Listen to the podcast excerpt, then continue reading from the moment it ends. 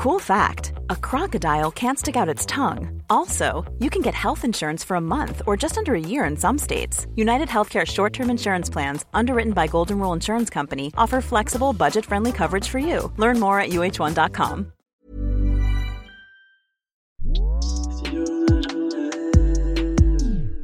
Un petit bruit buccal subtilement dosé, le chip est en danger. Rendez-nous les chips.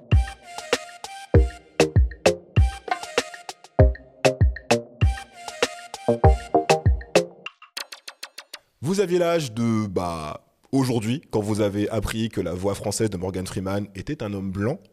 Vous le saviez vous? Ah non. Bah, c'est évident. Euh, Les voix françaises, euh, excuse-moi, on a déjà fait un Tout de épisode. Eh, Lucien Jean-Baptiste, il est Hal, ok? Euh, C'est un monsieur du nom de Benoît Allman, voilà, il est blanc et moi mon monde s'est écroulé quand je l'ai appris euh, que c'était lui. Welcome to France. Bref. Bon, moi ça me va. hein. Mais toi, t'es trop comme Toi, t'es ça. un pendu, toi. Vas-y là, on va en parler aujourd'hui justement. On va, on va régler ton compte. Je vous ai déjà tous dénoncé. Donc, euh, Détendez-vous, vous écoutez le chip ou peut-être que vous regardez le chip puisque on le rappelle maintenant, notre podcast, notre euh, modeste émission euh, est disponible également sur euh, YouTube et tous les endroits où vous pouvez regarder des choses avec vos yeux, hein, pouvoir faire des milli rock et des dabs à l'image et vous en faire profiter. Donc cliquez, cliquez, enjaillez-vous. Je m'appelle François Olac et je suis accompagné comme d'habitude des suspects habituels Mélanie Manga Bonjour. Et Kevin Donna. hello, hello. Toujours les mêmes Kevin. What's up avec ta casquette euh, Euh, la casquette, bah, c'est-à-dire que les, les, les, les contours sont pas faits. Donc, euh, sont que- toujours, Toujours pas, pas. faits. Toujours pas faits. Est-ce que ton dégradé c'est dégradé? Non, mais, euh, mais shout out à Jay Barber, euh, mon, mon- Mais t'as pas appris pendant ma- le confinement à le faire toi-même? Non, c'est impossible. Mais il y a des tutos YouTube, je suis sûre. Non, j'y crois pas. Jay's Barbershop, plus qu'une coupe, Une identité. Cette semaine, on va parler d'un film iconique qui a valu à notre pote euh, Daniel Kaluuya, vous vous souvenez, Get Out, c'est le mec qui était coincé dans le dans le Dans le canapé. qui a valu à Daniel Kaluuya un Oscar, c'est pas rien. Euh, Judas and the Black Messiah, Judas et le Messie noir, qui raconte la vie et surtout la mort de euh, Fred Hampton, le leader, l'un des leaders historiques du parti politique Black Panther aux États-Unis dans les années 70. Il y aura du sang, il y aura des larmes, mais surtout il y aura beaucoup, euh, beaucoup de politique quand même. Il faut, il faut le dire. Kevin, je crois que tu as deux, trois choses à nous dire à propos de ce film. Ouais, j'ai plein de choses à vous dire. euh, De euh, à quel point il y a un côté pertinent sur le point de vue historique, à quel point c'est aussi pertinent par rapport à des débats qu'on pourrait avoir sur des débats politiques aux États-Unis, en France en, en 2021. Mais ouais, effectivement, avant de, de- de parler de tout ça, de, de quoi parle le film Tu l'as un peu évoqué. C'est l'histoire donc de, de Fred Hampton, le leader du, du parti des Black Panthers de euh, la section de, de Chicago. Et le tout est vu, on va dire, du point de vue de William O'Neill, un petit malfrat euh, afro-américain qui est piégé par le FBI et qui va devenir un Un snitch, un, snitch. un informateur. Euh, c'est une histoire complexe, c'est une histoire douloureuse et qui méritait d'être racontée depuis longtemps. La famille euh, de Fred Hampton, euh, sa, compagne, euh, n'était pas très chaud en fait pour, pour raconter cette histoire, ne faisait pas trop confiance au cinéma, à l'industrie, etc. Et en fait, ce, ce- beau projet, c'est avant tout l'initiative des frères Lucas, des Lucas Brothers, c'est deux jumeaux. Euh, afro-américains euh, qui sont des comédiens qui viennent du New Jersey d'une famille euh, d'un environnement assez un environnement assez pauvre famille monoparentale père en prison mais extrêmement smart ils ont fait des études Ils sont très très politisés. hein, très bien. Je les politisés suis sur Instagram. Mais, mais tu les suivais tu m'as dit que tu les suis plus parce Oui, que justement c'est trop politique tu vois le- les- C'est trop les- politique pour toi les Lucas Brothers c'est pas ce que je recherche sur Instagram. sur. Instagram tu, il est tu plus recherches des hucs, quoi. il, il est plus visuel il est plus visuel Pas que ça, ok Euh, mais notamment ça. Et, euh, et donc les, les Lucas Brothers, ils, ils- ils parlent plus politique effectivement que- que- qu'ils ne montrent leur- leurs fesses. Mais, euh, mais ce qui est intéressant en fait, c'est que moi je les ai connus par l'humour. Et je- souvent on leur dit mais vous avez raconté l'histoire de Fred Hampton, c'est super tragique, etc. Et vous arrivez de, de la comédie, il faut comprendre quelle comédie il faisait. C'était très drôle, mais ça parlait avant tout de, bah, de la condition des Afro-Américains et en particulier un sujet euh, très précis, c'est la drogue. Tu vois, ce qu'on appelle euh, War on Drugs. Donc, allez voir leur euh, stand-up sur Netflix de 2016, qui s'appelle On Drugs et qui, qui est très drôle. Mais en fait, eux, ils ont, donc, comme je vous disais, porté le projet depuis quasiment 10 ans. Ils ont découvert, en fait, qui était Fred Hampton à la fac en 2004. Et depuis, c'est devenu une obsession. Et ils ont écrit, ils, ont, ils se sont battus pour pouvoir. Euh, mener le film à, bien et, euh, et, et- c'est une réussite euh, franche de mon côté, de mon point de vue. J'ai été plutôt emballé par le film que j'ai vu deux fois. Je trouve que le timing, la première chose dont on va parler pour moi, c'est le, le timing du film. C'est euh, une question hyper euh, importante et qui ouvre le film, en fait, c'est la question de la police. Euh, on est dans un contexte euh, du procès de Derek Chauvin, la mort de Chantey Wright. C'est quelque chose qui. euh, Il y a Biden aussi qui, qui, a, qui a dit devant le, le Congrès, si je dis pas de bêtises, euh, qui, qui, a, qui a dit que, la, que le, le- le suprémacisme blanc était euh, une forme de terroriste et de, de menace euh, domestic threat, comme ils disent, Ouais, menace sur le territoire national. Quoi. tout Mais on n'abolit pas la police. Bref. Ça arrive après, Mélanie. Tu, tu commences quasiment par la fin. Attends. Mélanie Zedong, euh, mais, euh, mais en vrai, euh, moi, il y a, il y a la, la- une des scènes d'ouverture, euh, la, fin, la scène d'ouverture m'a marqué, c'est on voit donc William O'Neill, euh, Malfrat, se, essayer en fait de de- d'arnaquer euh, des, euh, des Noirs américains en se faisant passer pour un agent du, du FBI. Et puis finalement, ça se passe pas exactement comme il veut. Il a, il a arrêté par la police. Et lorsqu'on lui dit, mais alors, vous allez braquer des gens euh, sans arme à feu, mais juste avec un badge de police, pourquoi un badge de police? Moi, ce que j'ai trouvé très fort, Mhm. C'est euh, sa réponse, c'est de dire ben, parfois un badge, euh, ça nous fait plus peur qu'une arme à feu. Et donc euh, tout ce truc de peut-on faire confiance à la police et de comment il va se retrouver à travailler pour la police. Pour remettre les choses dans, dans le contexte, il faut comprendre que à la fin des années 60, euh, il y a le FBI évidemment que tout le monde connaît. N'a plus besoin d'établir le lien entre euh, la télévision, les films américains et puis de la propagande souvent pour le FBI ou pour la CIA. Mais donc on a le, le patron euh, du FBI, euh, Edgar- John Edgar, J. Edgar Hoover, qui tient un discours à, des agents donc de son institution et qui leur explique que les Black Panthers sont la menace principale pour la, la sécurité intérieure des États-Unis. C'est la principale menace et avec un, un discours évidemment hyper manichéen qui va être pas mal répété en fait, euh, notamment dans le film, mais pas seulement, en faisant une espèce de- d'équivalence entre euh, le Ku Klux Klan d'un côté et euh, les Black Panthers en disant que c'est euh, la même chose. Alors, je, je crois savoir, j'ai pas vu le film avec DiCaprio, je suis pas très fort euh, en, en histoire, enfin en histoire, mais il me semblait que c'était pas un mec très très sympa, J. Edgar Hoover. Non. Malgré tout, j'ai trouvé que dans le film, il était dépeint, je sais pas si vous voulez en parler peut-être plus tard, je sais pas non, si non, je marche cool, sur tes cool, pieds, mais euh, j'ai trouvé qu'il était pas dépeint de manière très... Énorme ordure. ouais, pas très nuancé, c'est vraiment Dark Vador, quoi. Ouais, ouais, ouais. Non, franchement, dans le film, euh, enfin, et puis on, en parlera de la scène euh, quand il parle euh, aux flics. Alors, enfin, de sa fille, ouais. Ouais, quand il parle de sa fille et tout, cette scène, elle m'a glacé le sang, quoi, parce que c'est vraiment, enfin, je pense que là, on touche au cœur du suprémacisme blanc qui dit, ok, on sait qu'on est là et qu'on a une posture, euh, une position de domination, on sait qu'on l'a pas acquise euh, très euh, légitimement, mais est-ce que tu as envie que quelqu'un d'autre prenne notre place? Et la réponse est non. Donc il, en est pas très, pas woke. hein. je pense qu'il a pas lu Bell Hooks. non mais c'est ouais, c'est vraiment ça le cœur du suprémacisme, quoi. Ce que je trouve très intéressant, c'est que ça se place euh, donc à la fin des années 60, comme on l'a dit, et ça arrive après les années 50, euh, chronologiquement, euh, qui est euh, une époque euh, de, de paranoïa, même d'hystérie aux États-Unis. euh. Et puis c'est voit- l'époque des, des- des droits civiques aussi. Ouais, non, mais avant, avant la, la question des droits civiques, même la C'est la- peur, c'est la peur guerre du rouge, froide c'est la guerre la- froide, c'est c'est- la- le la chasse aux sorcières. macartisme, c'est la- exactement la, la chasse aux sorcières. Donc c'est très très très fort quand euh, le patron du FBI dit que la menace principale Ouais, c'est pas les les États-Unis, c'est pas les communistes, c'est pas les Chinois. C'est pas les Russes, c'est euh, les, les- les Afro-Américains. Et c'est pas tellement les Afro-Américains de façon euh, absolue, c'est le parti euh, Black Panther. Tu vois, qui défend les droits. typiquement ce genre de phrase qui dit, donc c'est au début du film, en effet, Hoover, Hoover qui dit ça. J'aimerais savoir si c'est une phrase historique. Je sais pas si vous avez la réponse. hein, Si, si, c'est une phrase historique. C'est une phrase. D'accord, ok. Parce que si ça n'avait pas été le cas, j'aurais encore dit, ah ouais, mais là vraiment, Non. vous voulez vraiment faire Dark Vador, quoi. Je, je pense que ce qu'ils ont imaginé, c'est les, c'est les dialogues euh, Ouais, qu'ils ont, mais, dans les mais bureaux, le etc. discours officiel, Mais c'est ce des- discours-là, c'est un vrai. C'est un discours, c'est Ok, un vrai. d'accord. C'est et- un FVP. hein. Et en fait, le, le- le truc qui est intéressant, c'est que justement, ce qu'il dit, c'est pas les Noirs sont une menace, euh, c'est le parti des Black Panthers Tout à fait. qui est une menace. Et on va arriver un petit peu plus tard parce que c'est pas juste une question de race, de suprémacisme blanc, de suprémacisme noir. Il y a des questions de lutte des classes, de coalition, de convergence des luttes qui font que le, le parti des Black Ouais, puis le, Panthers. le euh, parti est- des Black Panthers, c'était quand même l'autodétermination par euh, le, le- le self-défense, en fait. Ouais. Enfin, les armes et tout. Donc, euh, tu peux comprendre que, ouais, eux, ça les faisait euh, pisser leur Ah bah tu quoi. mets des Black Panthers aujourd'hui en France. euh, Ah bah là, déjà qu'on fait rien, ils on sont fait juste ils des sont podcasts. dissous, et ils sont dissous plus vite que les générations identitaires. hein. Euh, petit point euh, privé, est-ce que vous vous souvenez, euh, l'année dernière, on a été tous les trois à la manifestation euh, du mois de juin?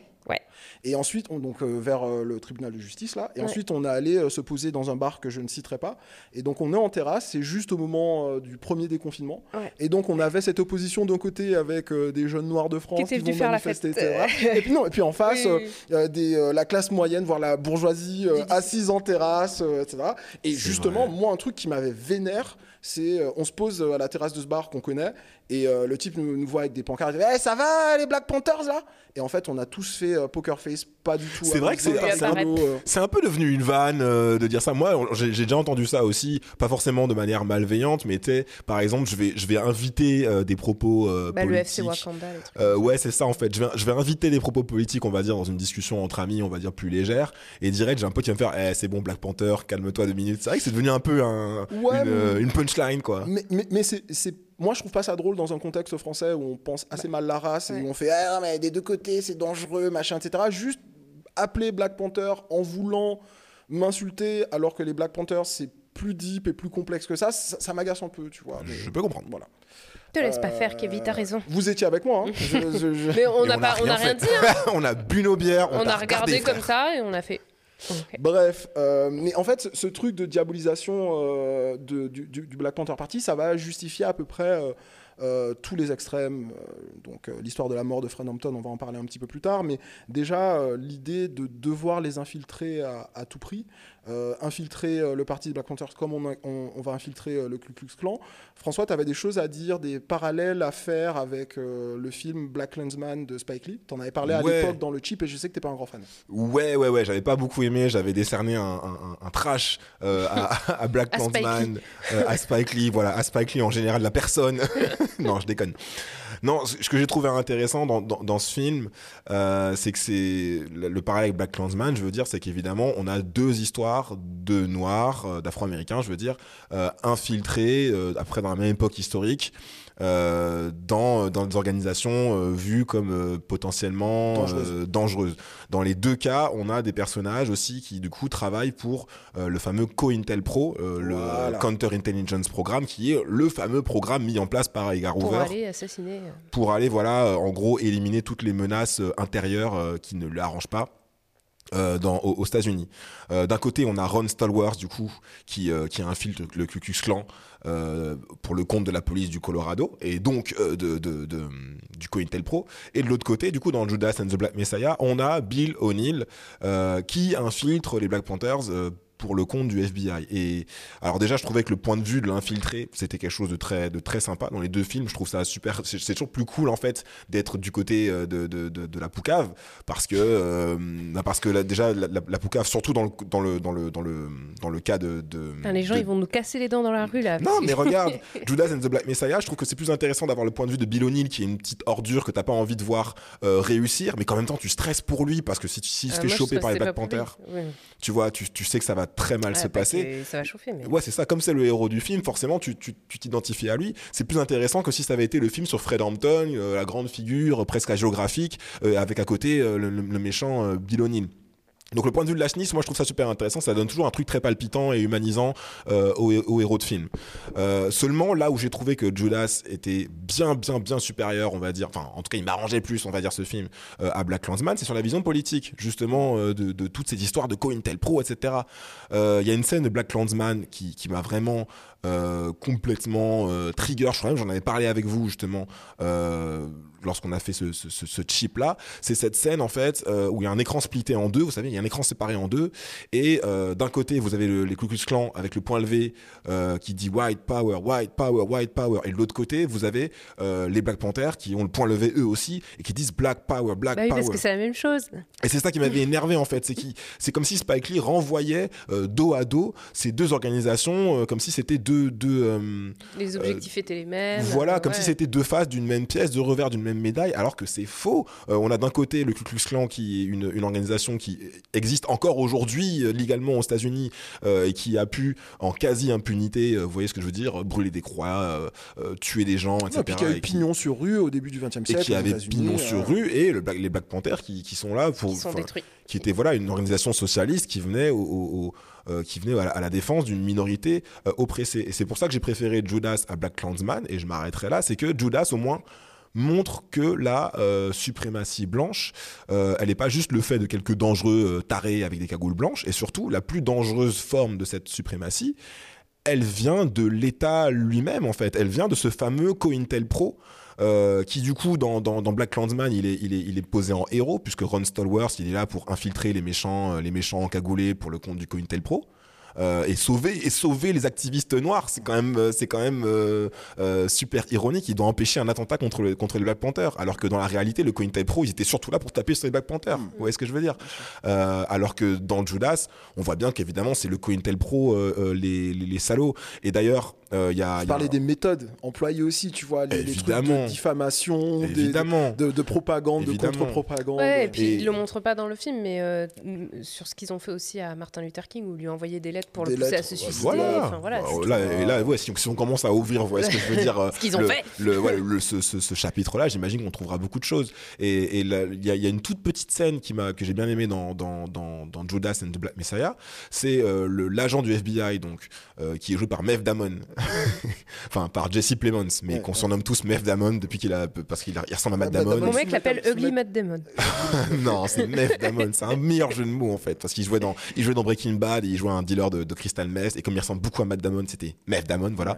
Et donc Mev Damon, il joue le, le, le- la- l'agent du FBI qui euh, qui euh, qui utilise du coup la Keith Stanfield pour infiltrer les Black Panthers. Mm. Et donc ce personnage-là, clairement, pour nous le spectateur, c'est c'est un méchant. Ok, c'est un c'est un salaud, c'est un c'est un méchant. Et c'est dans la bouche de ce personnage-là euh, qu'on entend cette phrase dans le film où il dit mais mec, euh, en, en parlant justement à, à la Keith Stanfield, il dit mais mec, tu verras, hein, euh, Ku Klux Klan et Black Panther, c'est les mêmes. Et donc euh, voilà, direct, on condamne cette euh, cette euh, cette cette position-là. C'est ce que j'aurais aimé que Spike Lee fasse. Donc euh, voilà, moi j'ai vraiment pour rien pour ça, même si Encore un peu trash à Spikey. Ouais, de fou, voilà. Et puis euh, non non, mais il est un peu manichéen, je trouve parfois Black, Black euh, Judas and Black Messiah, mais au moins il, il est on point euh, politiquement parlant, quoi, je trouve.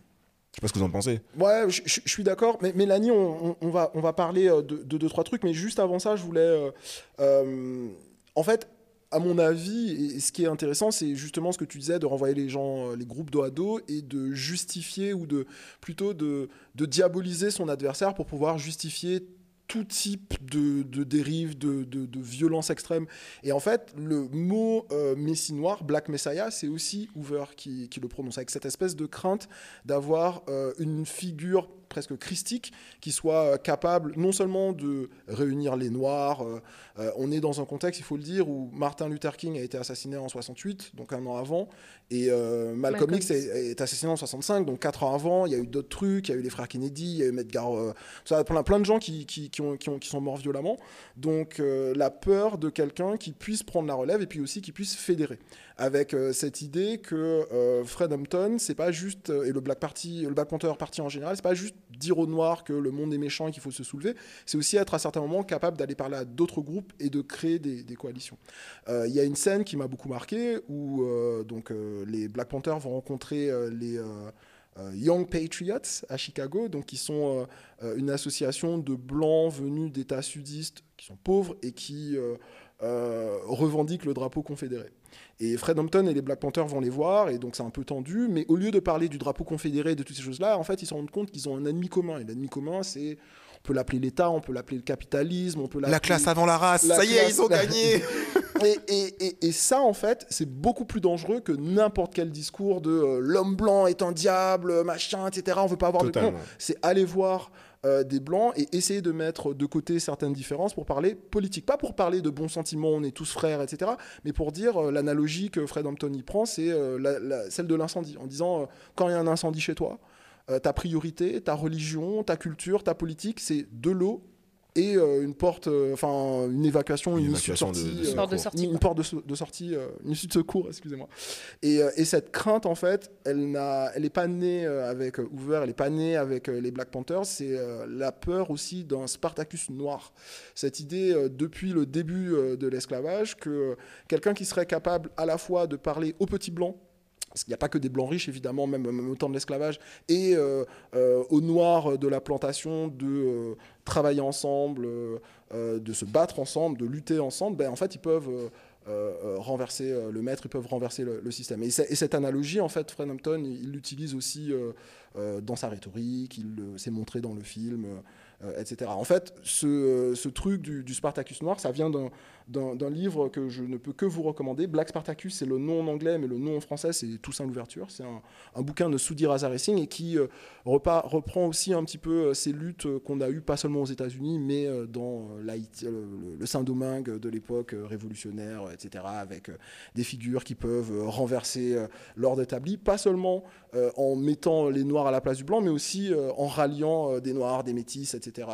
Excuse-moi, Soudir à la Racing, c'est pas un mec que t'as interviewé un moment pour Voilà. la. Exactement, j'avais fait euh, un long entretien avec lui, euh, sur, qui est toujours disponible pour la Fondation pour la mémoire de l'esclavage, où justement on parle euh, du livre, du contexte des années 1790. Mais je m'écarte, excusez-moi. Je reviens à la question euh, de, du Black Panther Party, de- du, du Du film Black de Fred- Messiah. du Black Messiah.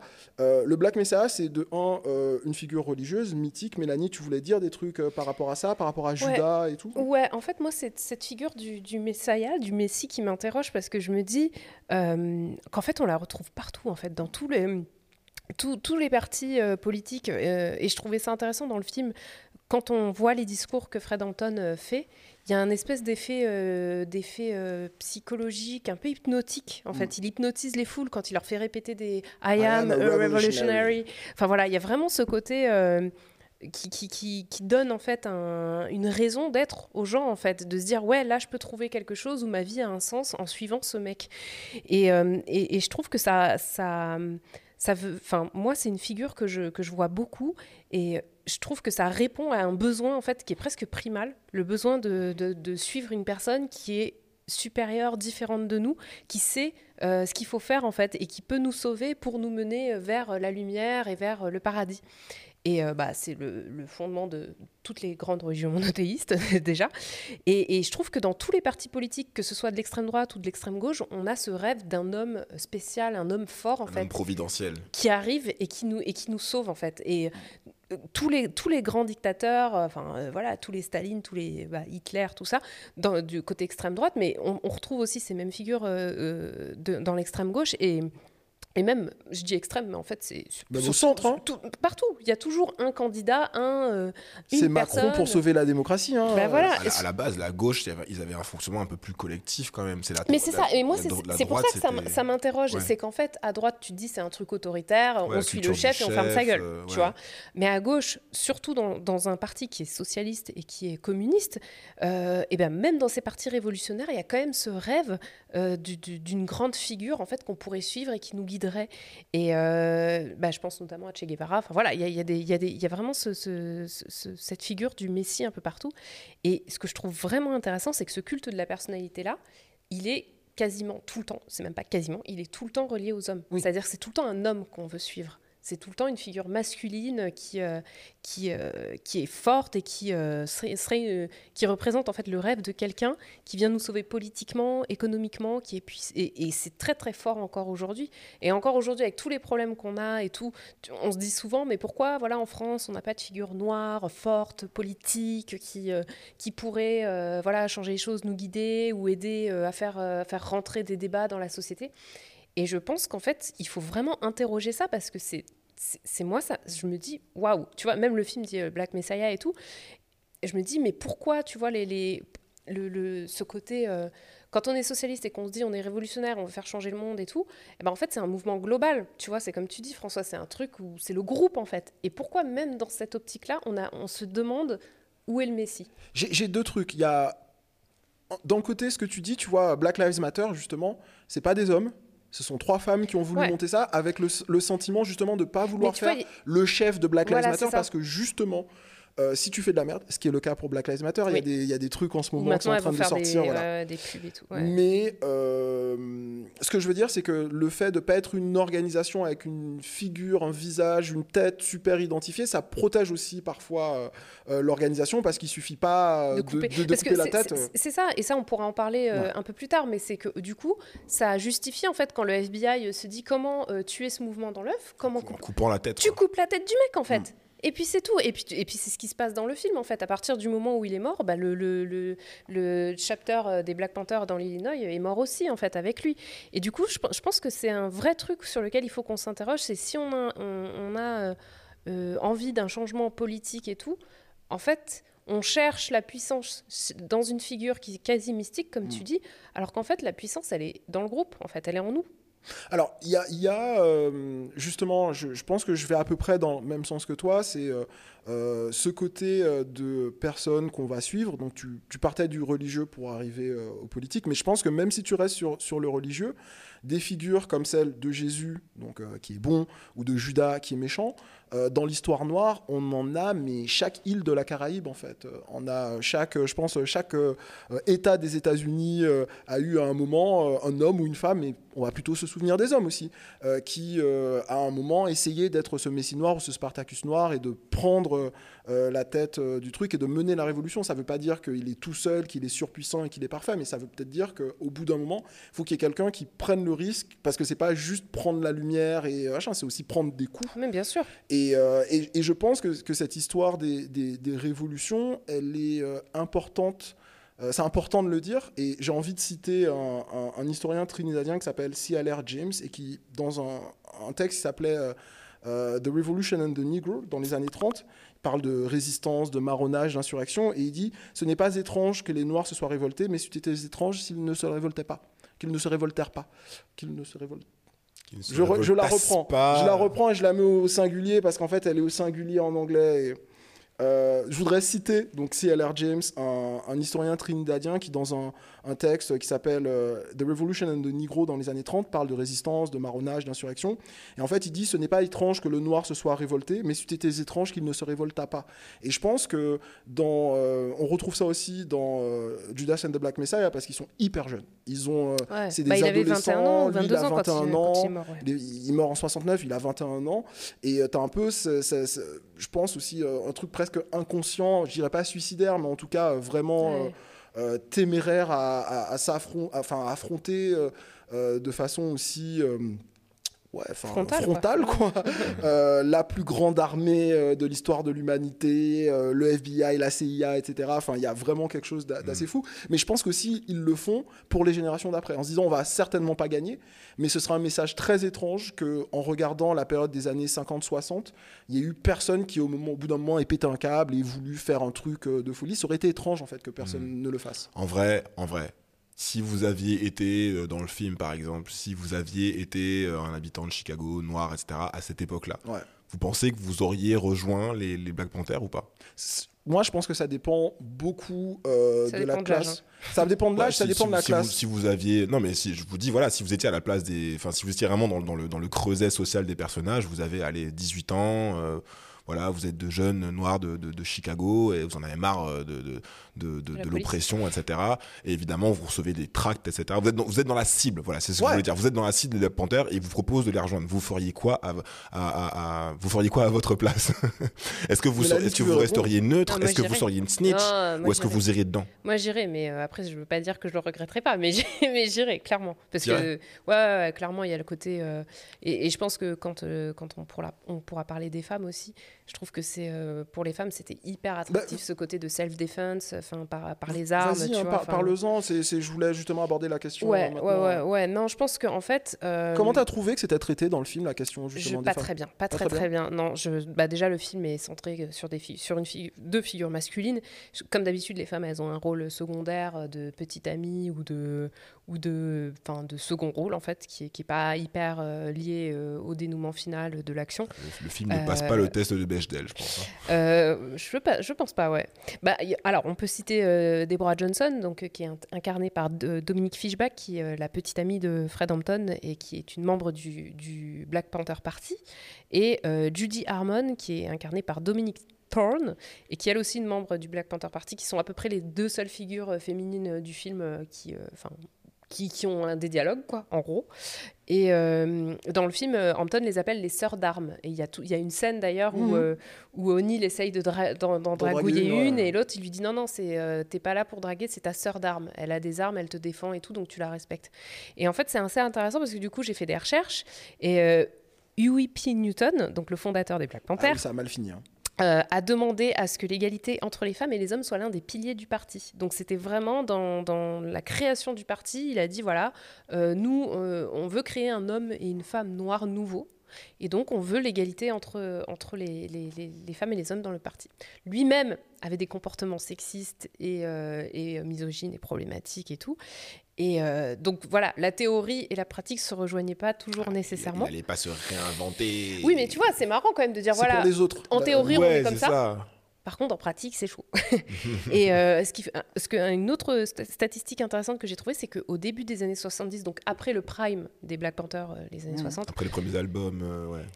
Et bah, au début des années 70, les femmes représentaient deux tiers des effectifs du parti. Donc c'était un parti très féminisé sur, sur, sur la femme, mais toute l'histoire, quand on te parle des Black Panthers, bah, en fait, les, les figures qu'on te, te montre, c'est des figures masculines. Je, Mélanie, je vais complètement dans ton sens. Je dirais juste un seul truc en, guise, tu vois, pour de, pas de bémol, mais même, tu vois, pour nuancer un peu le truc, c'est que euh, l'histoire des Black Panthers, elle n'a pas souvent été racontée par les Black Panthers eux-mêmes.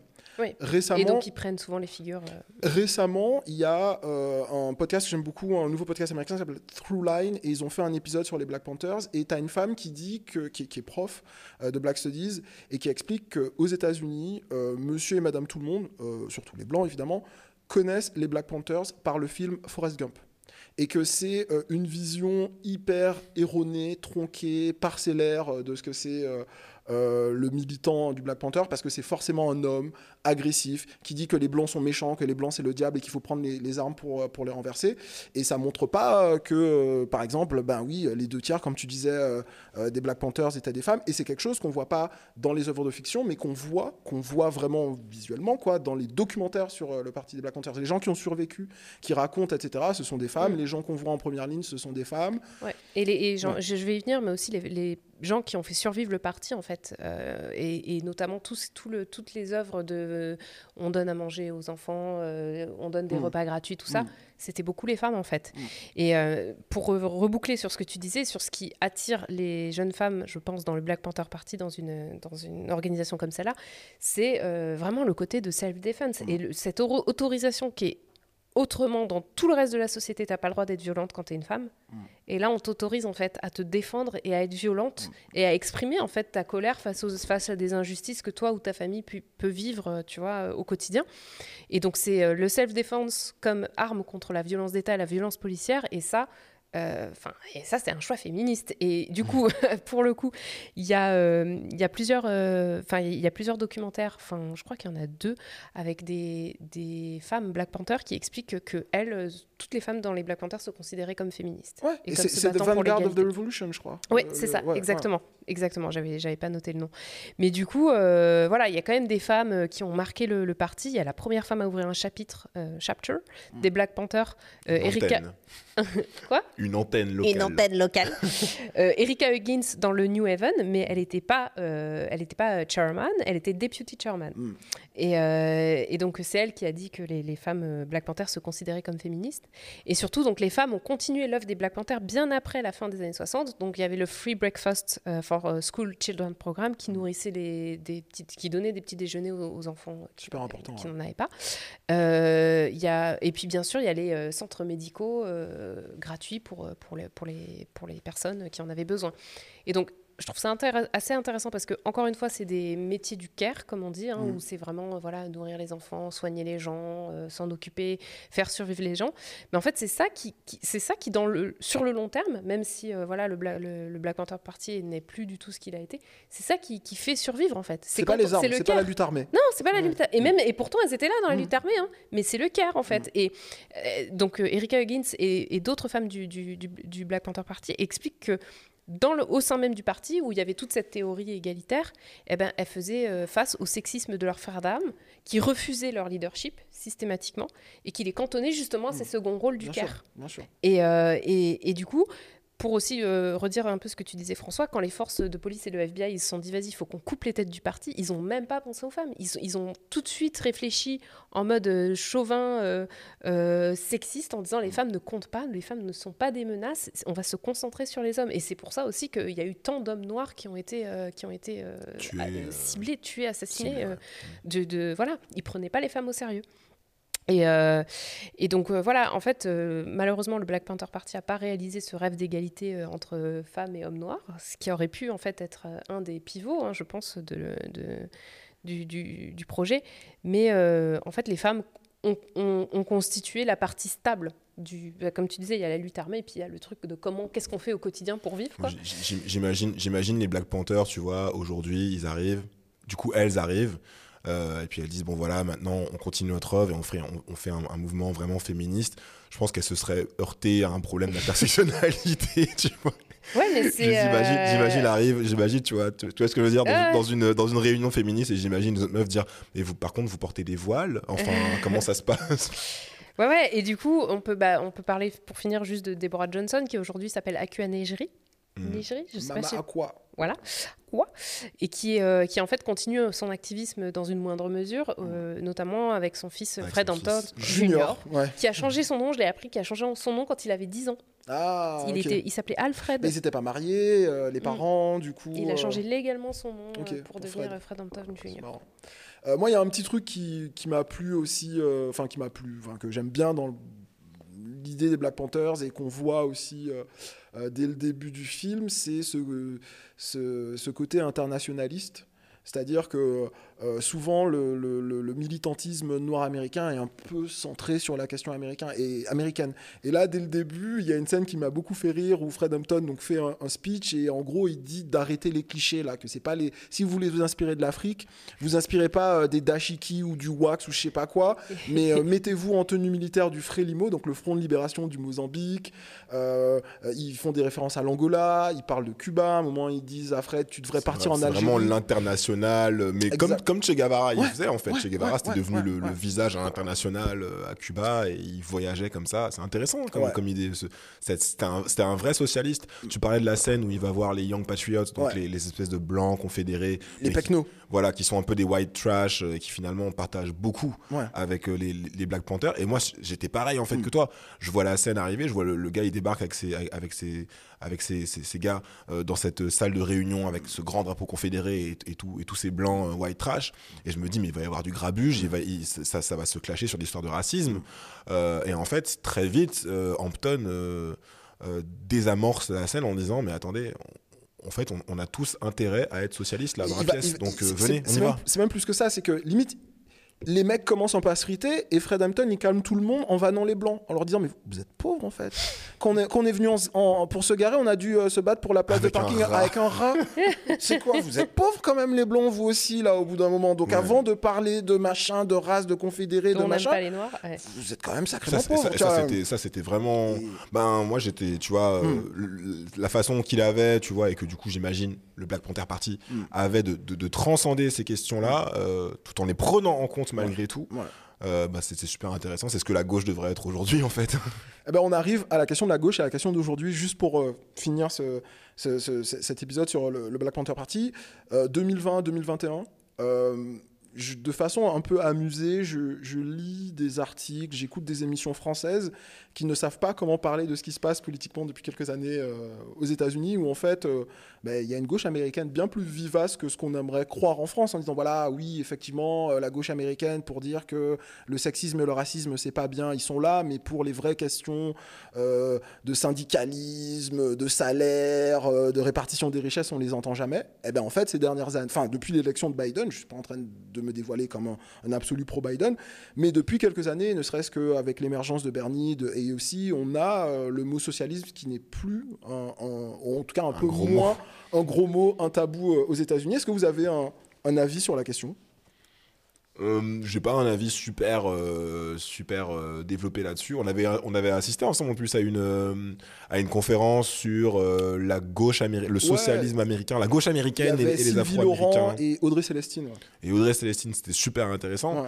Ouais. Mais honnêtement, à part ça, je, je crois pas avoir un, un avis ultra développé. J'aimerais bien que dans le pays qui justement euh, a mis euh, le plus sur un piédestal, on va dire, le, le, le, le libéralisme, à la fois économique et, et- et social, euh, ce serait bien que le, socialisme ait réellement une chance. Je crois Attends, que tu la- parles de libéralisme ou de libéralisme je parle Ouais. de libéralisme au, sens, au sens français du terme et non pas au sens américain du terme. Qui, qui se rapproche du progressisme, on va dire.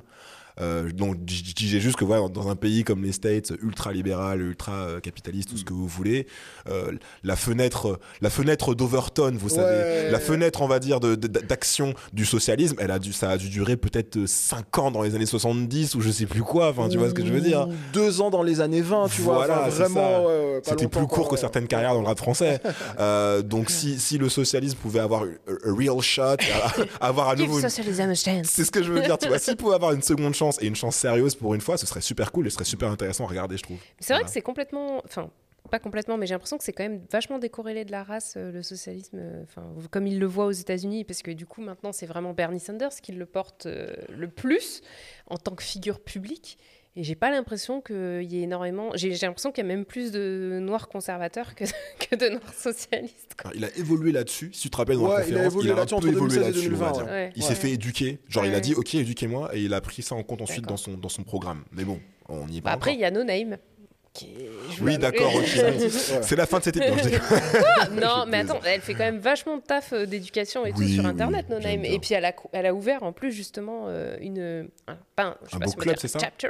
Elle a un book club où elle fait lire des, des livres euh, socialistes, enfin socialistes communistes et euh, de penseurs. Et elle a son truc aussi où elle distribue des, des repas. euh, Enfin, elle reprend en fait quelques, princi- Quelques principes, quelques principes du Black Panther Party, quoi. C'était une excellente rappeuse, franchement, à l'époque. Euh, mais elle fait toujours des. Oui, mais bon. Elle, en Elle sort encore des sons? Ouais, elle a sorti un son il y a pas longtemps. Ah, Ouais, ouais, ouais. Si c'est Mais, pas du spoken euh, word, j'écouterai. mais, euh, mais voilà, et du coup, c'est vrai que bon, c'est une figure, euh, c'est une célébrité, c'est une figure, c'est pas une figure politique et tout, mais je me dis, euh, il y a la jeunesse aussi, enfin, la, la nou- la génération. Bon, il y a aussi des, des personnes d'extrême droite dans la nouvelle génération qui arrivent, mais il y a aussi euh, pas mal, notamment grâce aux réseaux sociaux, de pensées euh, euh, socialistes radicales qui se, qui se, qui se diffusent aux États-Unis plus qu'à une autre mais, époque. euh, mais t'as dit socialiste radical, enfin radical, enfin moi, radical, enfin je me sens pas bien avec ça, hein, que ce soit euh, à gauche ou à droite, enfin je sais pas trop.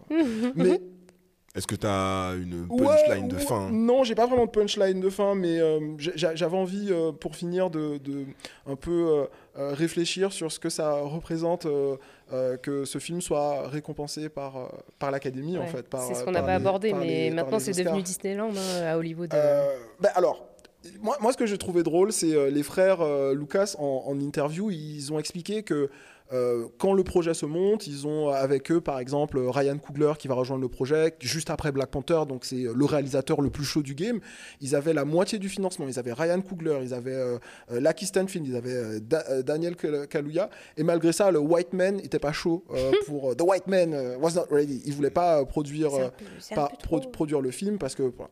et donc on leur demande mais comment ça s'est fait? Comment vous avez réussi à faire produire euh, ce film en- sans euh, diluer votre message en, en parlant d'un truc assez controversé de l'histoire américaine et ils disent politique de diversité chez Warner Bros il y avait des cadres noirs. Si vous arrivez face à une équipe de blancs et que vous leur dites euh, bonjour on veut faire un film sur euh, les Black Panthers notamment du point de vue de Fred Hampton ils, ils comprennent pas. Et donc, euh, ils- les frères Lucas expliquent comment ils négocient, comment ils expliquent aux Blancs. Et un truc qui m'a fait marrer, c'est euh, comment vous faites pour euh, expliquer qui est Fred Hampton en deux mots à, à des Blancs. Vous leur dites que Fred Hampton, c'est euh, l'équivalent du Velvet Underground, donc le groupe de rock de Ouais, ouais, mais pour le mouvement des droits civiques. Et ils font Ah ouais, C'est intéressant, ah ouais, ok, d'accord, on va, we're gonna give it a shot, tu vois. Et j'ai lu euh, aussi un article, de, une interview de Daniel Kaluuya qui dit que dans les studios, quand il a fallu présenter le film devant les financiers, il leur a fait le I am a revolutionary. Et que les mecs, ils étaient comme ça, genre, Ah, c'est trop bien. Donc écoute, C'est un sacré acteur, franchement, Daniel Kaluuya. euh, ouais, franchement, chapeau, il est bien dans tout. hein. Même dans des films un peu, genre un peu nuls. euh, je sais pas si vous avez vu Widows. Non. Non, le truc avec Viola Davis, euh, où en gros des meufs euh, font un casse. Bref, il a, il a le rôle du méchant. Mm. Tu sais, je sais pas, vous avez pas vu cette scène là où il regarde un mec qui lui dit vas-y rappe et il le regarde comme ça pendant qu'il rappe? Vous avez pas vu Mais c'est un mème et tout Euh, parce qu'il oui, il- il le- a l'air trop vu. C'est méchant. le même où il lui met un coup de pression là. Ouais. Ouais, ouais, et ouais. puis après, le gars, il rappe et il rappe trop mal et l'autre, il bouge pas, il est comme ça et tout. Enfin, non, c'est, génial. Et euh, ouais, non, c'est un super, super acteur. Quoi. Ben, j'espère qu'on vous a envie, vous a donné envie de voir le film. Un, un truc qui est, qui est dommage, c'est que ben, le film soit pas sorti euh, sur les salles, mais il est Ouais, disponible. Il n'y a pas de Canal- salle, frérot. Voilà, ben, c'est ça. Ca- Canal Plus. Canal Plus, il est sorti sur Canal Plus il y a- il y, a quelques jours, donc euh, n'hésitez pas. euh, ça dure deux heures, c'est très bien. Euh, je pense qu'on recommande tous euh, assez euh, vivement euh, le Prenez film. des scénaristes femmes, s'il vous plaît, mais Aussi, sinon on recommande. aussi. Et, euh, et voilà, c'est tout pour moi. Ouais, et puis, bah, si vous devez choisir entre celui-là et Black Clansman, bah, franchement, euh, choisissez euh, Judas and the Black Judas and Messiah. the Black Messiah. Yes. On a fini On a Yes. fini, Mélanie. Tu... Cool. C'est moi qui C'est- conclue- c'est c'est moi qui François. conclue l'épisode aujourd'hui. C'est moi qui ai le plaisir d'a- d'a- d'a- d'ajouter ces, ces derniers mots. C'était l'épisode du chip. Merci de nous avoir écoutés, merci de nous avoir regardés également, puisqu'encore une fois, je le rappelle, à toutes fins utiles, nous sommes également disponibles sur YouTube. Vous pouvez cliquer et voir nos magnifiques minois euh, pendant une heure parler de choses très intéressantes telles que les noirs. Et c'est tout. Euh, vous pouvez nous retrouver évidemment sur toutes les plateformes de podcast, toutes les applis de podcast, pod- podcast, podcast addict, pod- podcast addict. Vous Oula. connaissez les podcast Ouais, addict ouais, ouais, on connaît. Pocket Cast, tout ce que vous voulez, Podcast Nation, Apple Podcast évidemment. L'idée c'est d'y aller et de nous laisser des revues, euh, des revues euh, positives. L'idée c'est de nous laisser 5 étoiles sur Apple Podcast. Vous pouvez nous retrouver évidemment sur les réseaux sociaux. Rien ne change à part Freezer, c'est-à-dire le chip podcast sur Instagram et euh, Twitter. Twitter. Voilà, qu'est-ce qu'il y a d'autre à dire à part merci au studio Majorel, merci à Adrien pour la réalisation de cet épisode qui va également lui donner beaucoup de fil à retordre, on s'en doute. Prenez soin de vous, on revient dans une semaine. Une semaine. Wow. Nouvelle temporalité, nouvelle temporalité pour le chip. Ouais. Prenez soin de vous et des gros bisous. À Bisous. très vite.